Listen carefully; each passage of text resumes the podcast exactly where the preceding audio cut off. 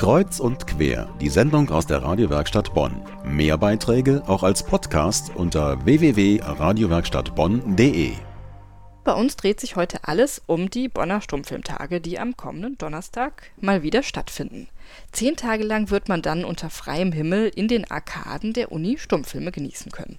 Dazu sind bei uns zu Gast im Studio heute Christina Wüdra, Pressefrau der Stummfilmtage und Franziska Kremser, die Projektassistentin. Guten Abend. Hallo. Guten Abend. Ich persönlich, ich bin ein großer Fan der Stummfilmfest. Ich muss mich jetzt hier mal outen. Ich kann mich noch gut erinnern, als es vor zwei Jahren diesen Finanzierungskrimi gab um die Stummfilmtage und sich alle, wirklich alle gebankt haben, finden die eigentlich wieder statt? Wie geht's denn den Stummfilmtagen? Wie sieht's aus?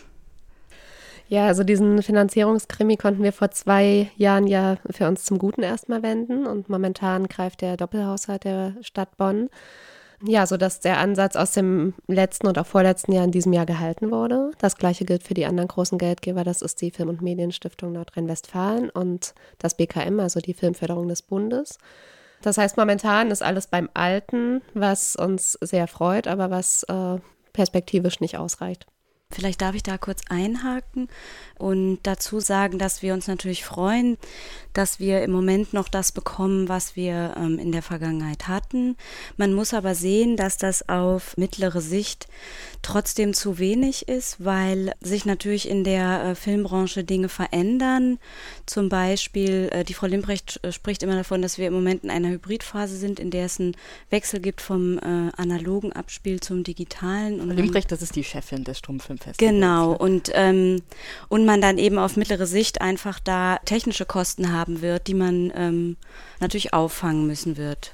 Und wie ist es denn? Ich kann mich erinnern, dass damals auch immer wieder davon gesprochen würde, warum sie eigentlich keinen Eintritt nehmen. Würde das dem Stummfilmfest hm. helfen? Das ist nein. eine Frage, die immer wieder gestellt wird, aber die Antwort ist nein.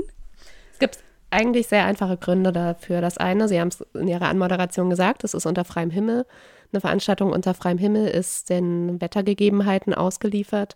Und in dem Moment, wo es regnet, haben wir 400 Leute. Das ist immer noch toll, aber das ist natürlich nicht vergleichbar mit 1500, die wir bei gutem Wetter haben. Das heißt, es würde einfach nicht funktionieren.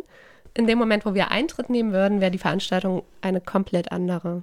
Das liegt daran, dass wir mit Filmarchiven zusammenarbeiten, die uns Kopien nur zur Verfügung stellen für nicht kommerzielle Zwecke. Und in dem Moment, wo wir Eintritt nehmen würden, wären es kommerzielle Zwecke und das würde bedeuten, dass die Veranstaltung so nicht mehr stattfinden kann. Das heißt, wir würden dann vielleicht die Möglichkeit haben, einzelne Filme zu zeigen, wo es ähm, möglich ist, die eben auch mit Eintritt zu zeigen.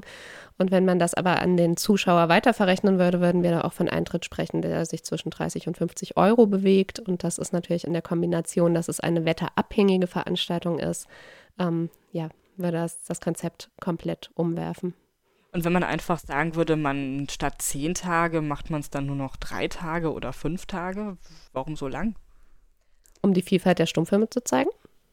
Genau, also wir hängen natürlich sehr daran, genauso wie auch unser Publikum. Also wir erreichen ja ein großes Publikum, ähm, das das Festival seit vielen Jahren kennt und schätzt. Im letzten Jahr hatten wir 24.000 Zuschauer, das war ein neuer Rekord.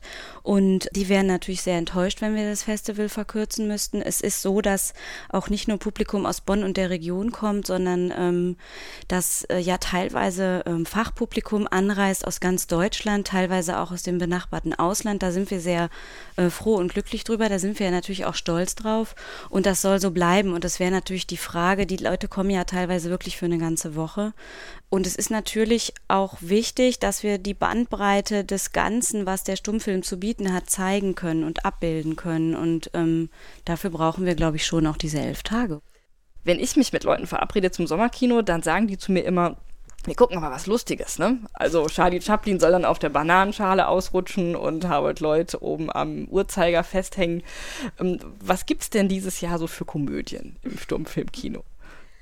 Ja, Lustiges, da haben wir in der Tat einiges im Programm. Und zwar haben wir sowohl einen Charlie Chaplin, und zwar ist das der Film Payday, der direkt am ersten Freitag zu sehen sein wird.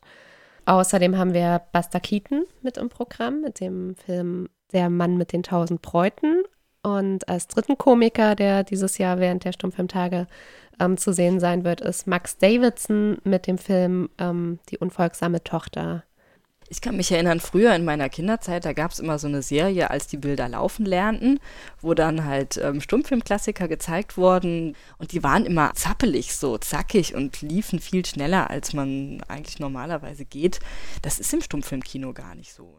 Es gibt verschiedene Geschwindigkeiten beim Stummfilm. Also was wir im Fernsehen sehen, sind 25 Bilder pro Sekunde. Der Kinofilm hat 24 Bilder pro Sekunde.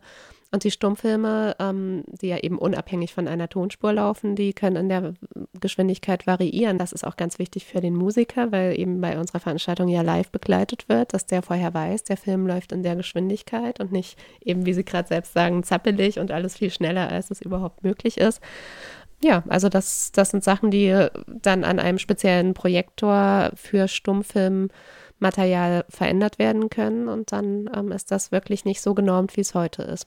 Dann freuen wir uns drauf auf die Internationalen Stummfilmtage, die vom 16. bis zum 26.08. in Bonn stattfinden, und zwar in den Bonner Arkaden und im Rheinischen Landesmuseum, wenn mich nicht alles täuscht. Mhm. Und dann danke ich Ihnen, Christina Wüderer und Franziska Kremser, dass Sie hier waren bei uns im Studio und freue mich auf wunderbare Stummfilmtage. Wir uns auch. Vielen ja, Dank. Auch.